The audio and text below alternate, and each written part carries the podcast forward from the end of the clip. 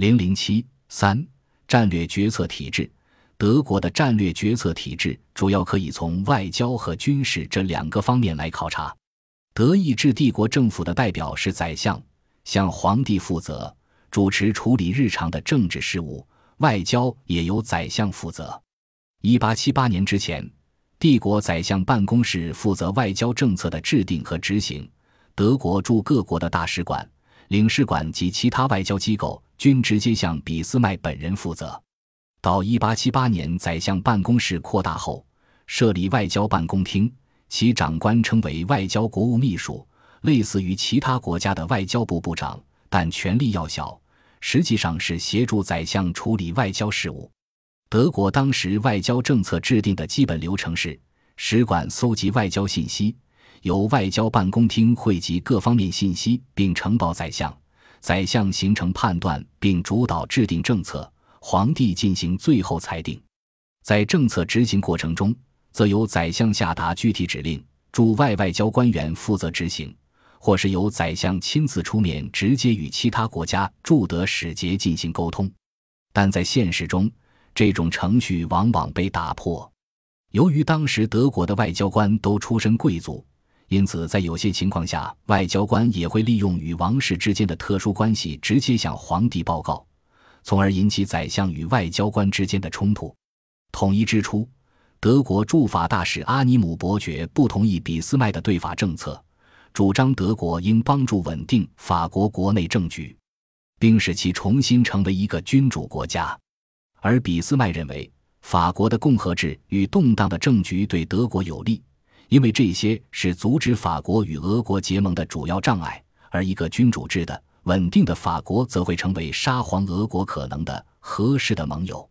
阿尼姆遭到俾斯麦驳斥后，并没有服从，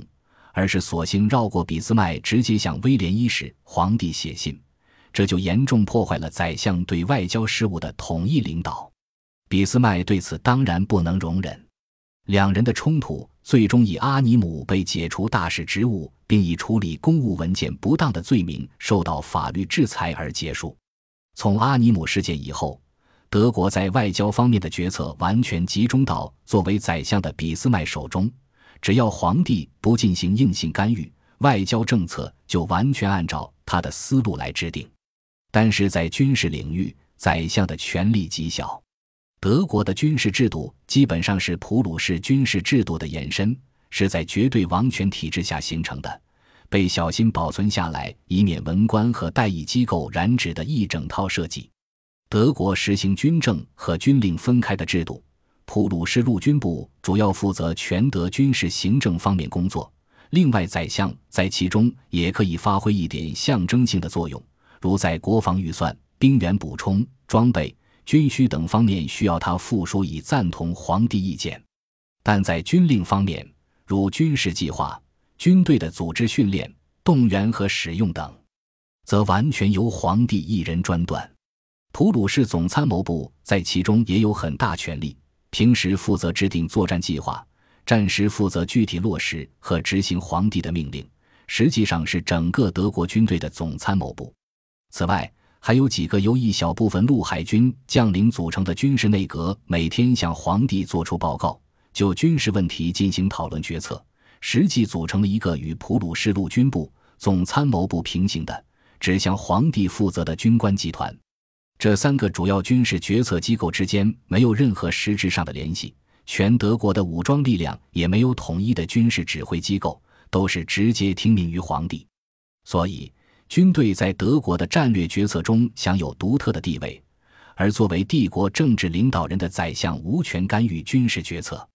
这样。当德国进行战略决策时，其政治体系和军事体系在体制上是相互割裂的，仅由皇帝一人充当两个体系之间的结合。总体上看，新成立的德意志帝国在制度准备上是先天不足的，其决策体制、政治结构和社会结构都存在很大的问题。各个利益集团、各个机构都试图使自己的权力最大化。但又缺乏完善的法律和机制规范，只能处于一种各自为战的状态。这种情况不仅不利于形成一种比较均衡的大战略，而且连进行某种全局性、连续性的筹划都很难。